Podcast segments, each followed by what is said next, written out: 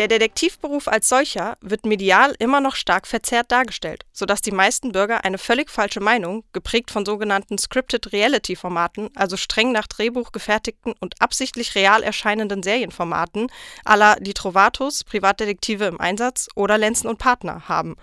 Doch ist die Berufsbezeichnung Privatdetektiv im 21. Jahrhundert überhaupt noch zutreffend? Darüber unterhalten wir uns heute mit dem ZAD-geprüften Privatermittler IHK, Daniel Martin Ortega. Daniel ist seit rund zehn Jahren bei uns im Team und hat vorher viele Jahre als Kaufhausdetektiv gearbeitet. Hallo Daniel. Hey Shen, ich bin ja nun schon etliche Jahre in dem Beruf und erlebe das auch im privaten Umfeld immer wieder, wenn ich Leute kennenlerne, die das, die eine ganz falsche und völlige verzerrte Vorstellung von dem Beruf als Privatermittler haben.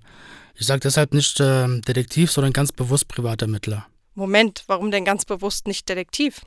Naja, ganz einfach. Die Bezeichnung Detektiv die ist in Deutschland mit einem sehr schlechten Ruf behaftet.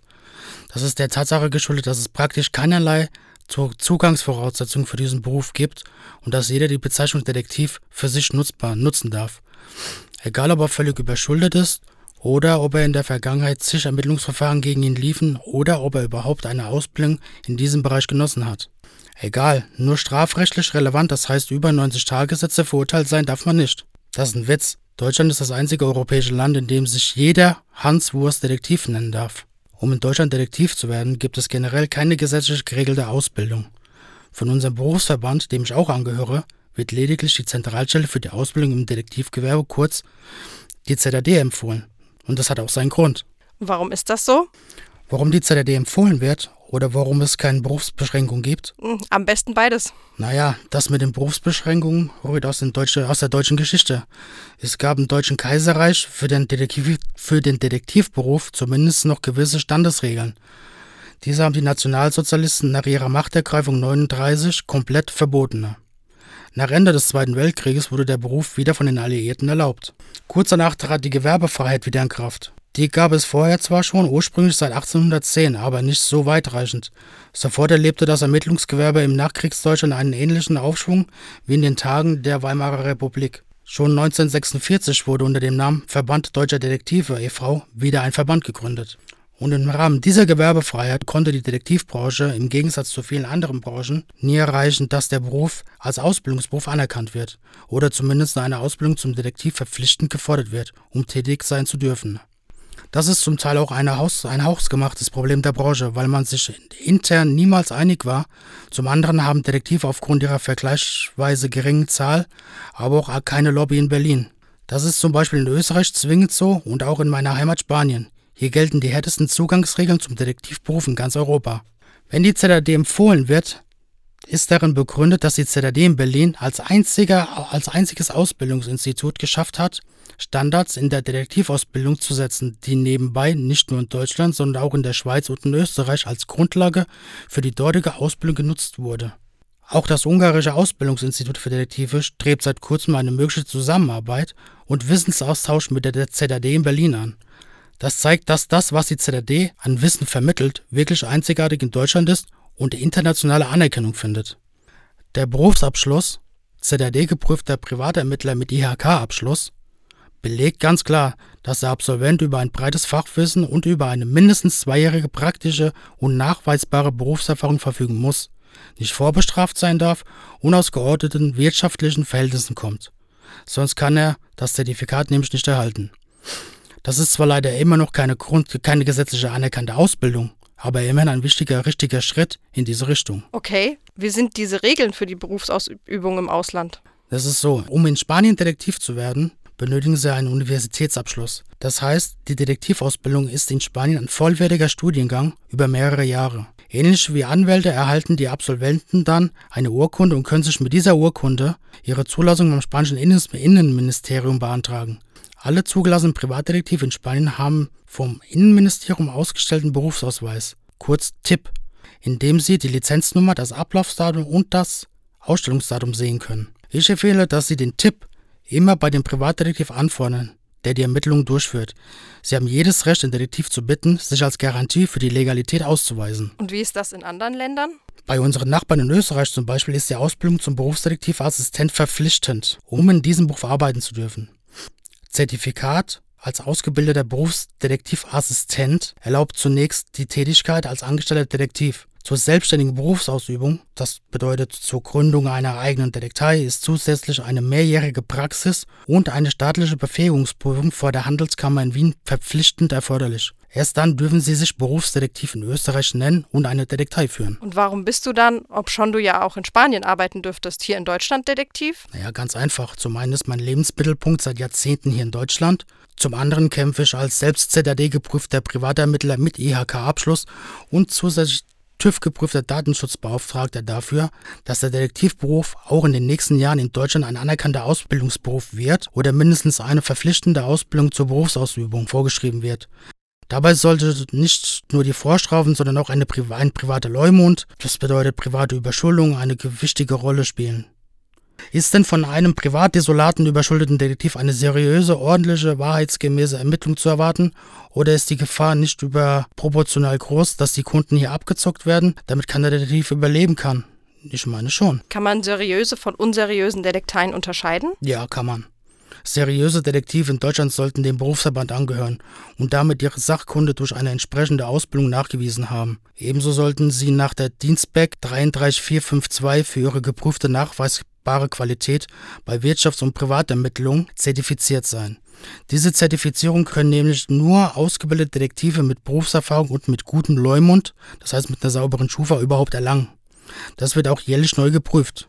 So trennt sich ganz schnell die Spreu vom Weizen. Okay, wir sind ein bisschen vom Thema abgekommen. Warum arbeitest du denn überhaupt als Detektiv? Als Privatermittler. Oh, stimmt. Sorry, als Privatermittler. Warum ich als Privatermittler arbeite, das ist ein toller, verantwortungs verantwortungsvoller Beruf. Es ist rein gar nichts mit diesem Klischee zu tun, dass es in der Bevölkerung vorherrscht und auch in einschlägigen Zeitungsinterviews gern publiziert wird.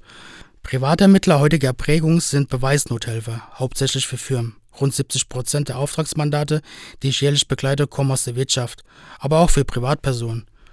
Da geht es um eine wertneutrale, emotionsfreie und ergebnisoffene Dokumentation von Sachverhalten in gerichtlicher, verwertbarer Art und Weise. Nicht mehr und nicht weniger. Man muss die Gesetze, Verordnungen und Richtlinien ebenso beherrschen und muss wissen, was man darf und was nicht und wie weit man gehen darf, ohne sich selbst und dem auftraggebenden Mandanten selbst zu schaden. Gleichzeitig muss man auch wissen, wie man legal an bestimmte Informationen kommen kann und wie man diese dokumentieren muss, damit der Mandant diese durch unser erlangtes Wissen hinterher auch in einem Verfahren verwenden kann und auch darf. Darum geht es. Außerdem ist kein Auftrag wie jeder andere. Jeder Auftrag, den ich mit meinem Team begleite, stellt mich vor neue Herausforderungen, vor neue Hürden und vor neue Fragen. Man ist als Privatermittler nicht nur in ganz Deutschland, sondern auch regelmäßig im Ausland im Einsatz. Diese Abwechslung gibt es in keinem anderen Job, den ich jetzt so aus dem Stegreif heraus kenne. Wie meinst du das genau? Naja, kurz und einfach erklärt, ein Pilot sieht viel von der Welt. Sein Arbeitsalltag spielt sich aber immer im Cockpit ab. Und das war's. Bei mir als Privatermittler sehe ich regelmäßig neue Orte, werde vor die unterschiedlichsten Aufgaben gestellt und muss mir manchmal auch spontan Lösungen überlegen.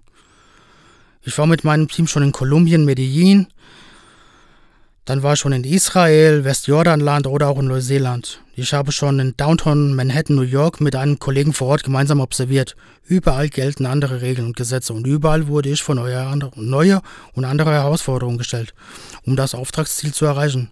Gerade diese Abwechslung hast du in keinem anderen Job, den ich kenne.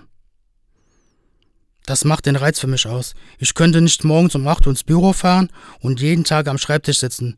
Meine Frau tickt da komplett anders. Sie arbeitet in der Versicherungswirtschaft und ist happy mit ihrem Job. Du bist aber dann relativ selten zu Hause, oder? Das ist kein 9-to-5-Job. Man weiß unter Umständen morgens nicht, wo man abends schläft. Und wenn man zu Hause einen Partner hat, der damit ein Problem hat, ist das entweder der falsche Job oder der falsche Partner. Das muss aber jeder für sich selbst entscheiden. Meine Frau hat seit über zehn Jahren damit kein Problem und wir kommen gut damit klar, dass wir uns manchmal zehn, fünf Tage überhaupt gar nicht sehen. Es gibt ja Telefon und FaceTime heutzutage. Dafür ist das Wiedersehen umso schöner. Könntest, dir, könntest du dir vorstellen, jemals etwas anderes zu machen? Tja, das ist eine gute Frage.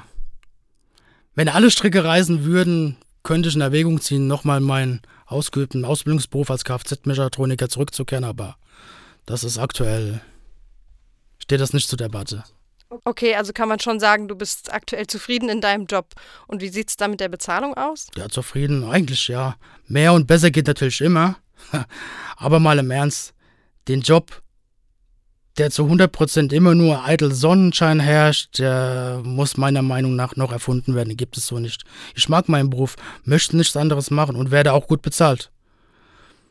Nebenbei besser als bei der Polizei oder der Justiz, da liegt aber auch schon, pff, das liegt an meiner Berufserfahrung und den Jahren, die ich schon als Privatermittler arbeite.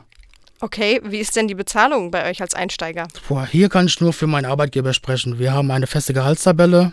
Jeder weiß, was jeweils der andere verdient. Das wird bei uns sehr transparent gehandhabt. Es geht los mit äh, 3.190 Euro brutto. In der Ein Einarbeitungsphase, ja, hm, Während der zweijährigen Ausbildung zum ZRD-geprüften Privatermittler mit IHK-Abschluss sind es dann 3.300 Euro brutto und nach der Ausbildung sind es schon 4.000 Euro brutto, vorausgesetzt man besteht die Prüfung. Weihnachtsgeld, Urlaubsgeld und Spesen, die gibt es immer zusätzlich obendrauf. Und was verdienst du? Na, das Gehalt steigert sich jedes Jahr. Ich verdiene mehr, werde auch für meine Erfahrungen im In- und Ausland und letztendlich auch für meine Treue zu meinem Arbeitgeber bezahlt. So wie du ja auch. Okay, touché. Eine letzte Frage. Würdest du den Beruf des Privatermittlers, ich sage jetzt bewusst nicht Detektiv, heute nochmals ergreifen? Zu 100 Prozent, ja, auf jeden Fall. Wie gesagt, für mich gibt es keinen besseren Job. Vielleicht ändert sich meine Meinung in ein paar Jahren, aber wer weiß es schon.